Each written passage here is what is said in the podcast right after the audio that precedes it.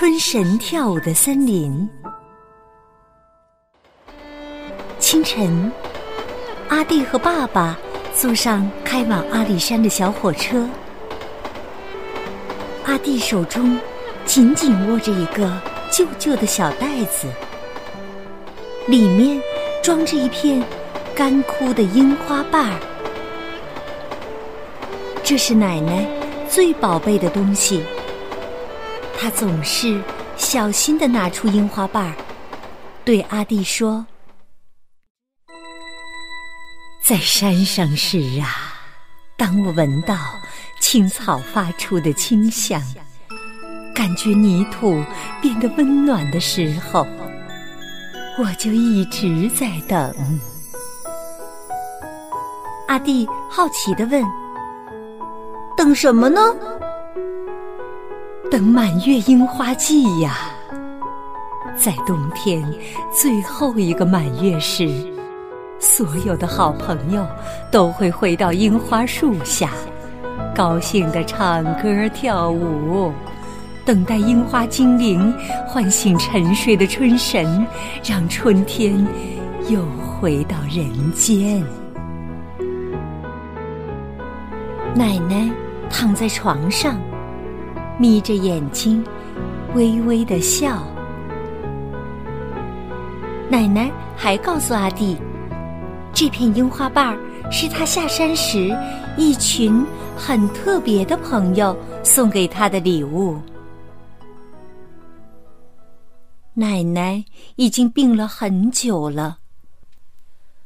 阿弟和他约好，一起回到阿里山，参加满月樱花季。但是奶奶却说话不算数，自己先走了。每次摸着这个小袋子，阿弟就会想起奶奶，他又生气又难过。小火车慢慢的往上爬，绕过一圈又一圈的绿色山林，阿弟终于回到。奶奶的阿里山，这是阿弟第一次到阿里山。夜晚的阿里山很安静，只听见小虫子叽叽叽的叫声。阿弟拿着奶奶的樱花瓣儿，站在樱花树下。奶奶常说。樱花盛开时，就像一朵朵美丽的小红云，飞舞在山林中。但是现在，阿弟看到的却是一棵棵光秃秃的樱花树。奶奶，您知道我帮您把樱花瓣儿带回来了吗？阿弟把花瓣儿放在树枝上。想象樱花盛开的模样。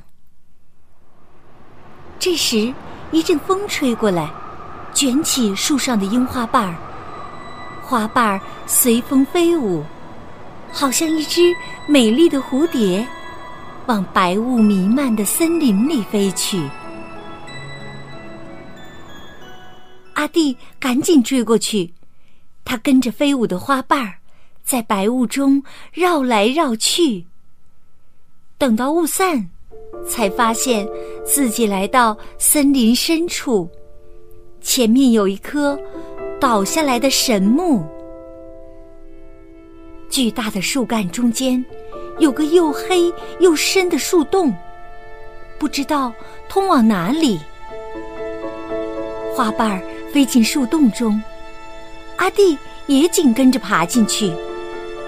他越往前爬，树洞越窄，只看见发着微光的樱花瓣儿直往前飞。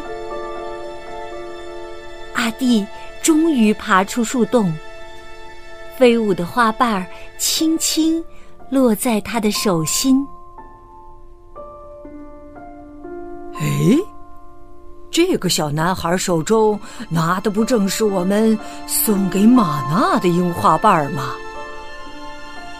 动物们交头接耳地说：“玛娜是我奶奶。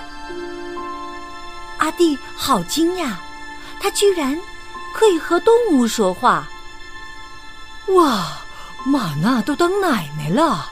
她离开山上时还只是个小女孩呢。动物们惊呼着。阿弟这才明白，原来他们就是奶奶那群很特别的朋友。阿弟好奇的问：“你们在这里做什么呢？”山猪抢着说：“都已经三月了，唤醒春神的樱花精灵还没来，满月樱花季就要取消了。如果冬天继续留在山上，大家都会冻死、饿死，真不知道该怎么办。”这时，樱花瓣竟然发出强烈的光芒。当阿弟指尖轻触樱花瓣时，所有山林的记忆就像一股暖流，缓缓地流向他的心中。一个遥远而神秘的声音呼唤着：“走走的孩子，阿弟。”月圆时，找到透着银光的珍珠，才能拯救生病的樱花精灵，让春天回到山上。阿弟发现，手中的樱花瓣渐渐消失，化成一个樱花精灵。大家担心的看着虚弱的樱花精灵。都失望的低下头，因为他们根本不知道荧光珍珠在哪里。阿弟却大声地说：“喂，你们一直住在这片山林里，所有的森林和湖泊你们都去过，我相信只要有信心，一定可以找到的。”动物们觉得。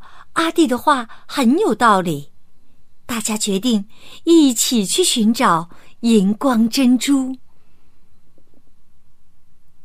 阿弟跟着黑熊在森林里绕了好久，发现一只山雀静静的站在断裂的树桩上，旁边散落一地的鸟巢。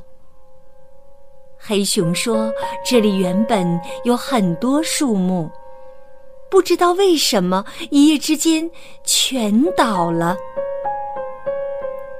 望着山雀妈妈孤单的背影，阿弟觉得很难过。但是他什么都不能做，只好跟着黑熊默默的往前走。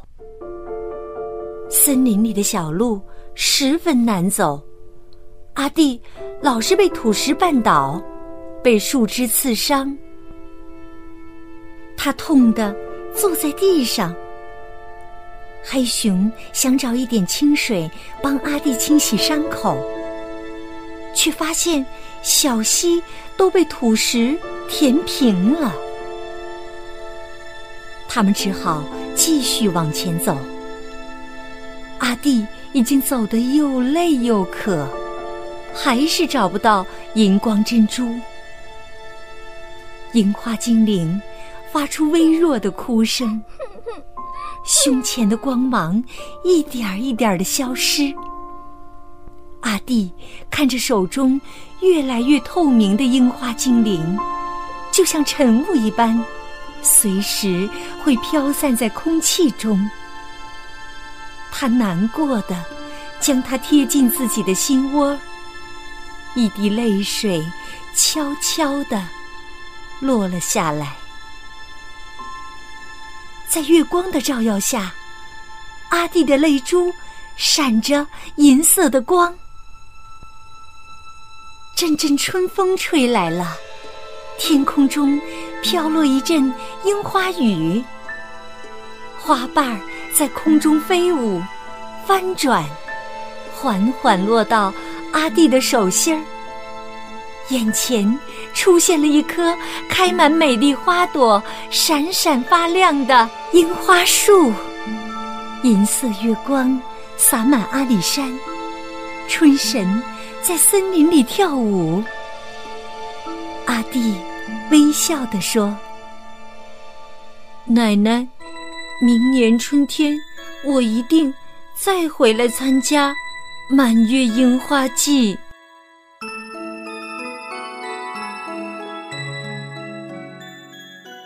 更多好听故事，请关注微信公众号“小雪老师讲故事”。